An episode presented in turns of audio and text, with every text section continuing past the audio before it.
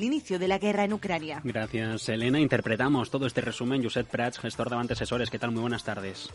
Sí, buenas tardes. Hola, ¿qué tal? Buenas tardes. ¿Cuál es el índice que más y que menos le ha gustado por comportamiento en este último año en una sesión en la que Londres está cerrada de negociación? Bueno, yo creo que el índice que ha tenido un comportamiento más errático, pero que al final se ha ido recuperando y creo que presenta unas buenas perspectivas, es el CAC 40. El índice francés tiene un componente de compañías de lujo que creo que pueden tener un, muy buen comportamiento. También tiene algún peso eh, la automoción, pero sobre todo diría lujo y también eh, con compañías relacionadas con, con, gases industriales o en general con el proceso de transición energética, como pueden ser el FICIT, son compañías que son de gran calidad, es un índice en general compuesto por compañías de gran calidad que han sufrido a principio del año, pero que poco a poco van recuperando y tienen unas buenas perspectivas para el año que viene. Precisamente lujo, Louis Vuitton, Hermès, Kering, también L'Oreal está ahora en zona de compra, son los valores más alcistas en la sesión dentro del CAC 40. Tenemos, según eh, el contado en las pantallas de CMC Markets, cotizando en concretamente los 6.558 puntos. Lujo, vamos a ello. Después de que China haya dicho que reabre eh, las fronteras a partir del próximo 8, 8 de enero. De estas tres que hemos comentado, Louis Vuitton, Kering, Hermès, eh, ¿con cuál se quedaría?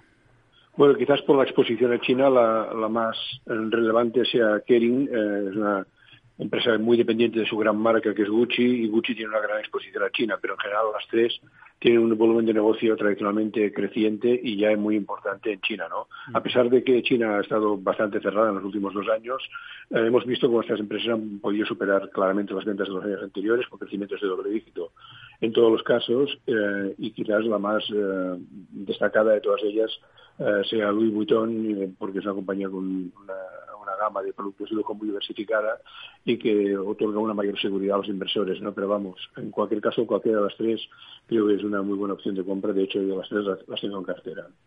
Hoy el Banco Central Europeo, lo acabamos de comentar, ha fijado los requisitos de capital para Monte di Paschi para 2023, ha eliminado la prohibición de dividendos, le dice que tiene que mantener una ratio como Equity Tier 1 de al menos el 8,8%. Tras el intento fallido de reprivatización de hará cosa de un año, ¿este es un paso para mejorar el atractivo en la entidad? Bueno, yo creo que eh, la recuperación del dividendo todavía es prematura. No está prohibido, pero no creo que lo paguen en la situación que está actualmente.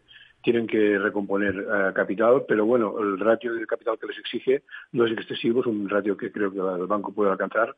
Y sobre todo en el nuevo entorno de tipos de interés, eh, que es bastante favorable a la banca minorista, es bien posible que Montepaschi pueda salir adelante sin necesidad de, de ser reprivatizada o de ser vendida a otro, a otro grupo que aunque no pague dividendos durante dos, tres años, que también es, también es viable que esto sea así, el banco se, se pueda dar por salvado.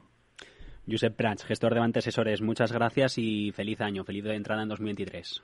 Gracias. Y ustedes no se vayan, que, vamos con una entrevista eh, cotizadas, aunque les recuerdo que sobre las seis es su turno, consultorio de inversión, esta tarde respondiendo a sus preguntas, David Galán, responsable de renta variable de Bolsa General, para quien ir, pueden ir ya dejando sus consultas en el correo oyentes arroba teléfono en redacción al 912833333 o audios al WhatsApp al 687 050 600. Si te da por cambiar de banco, Santander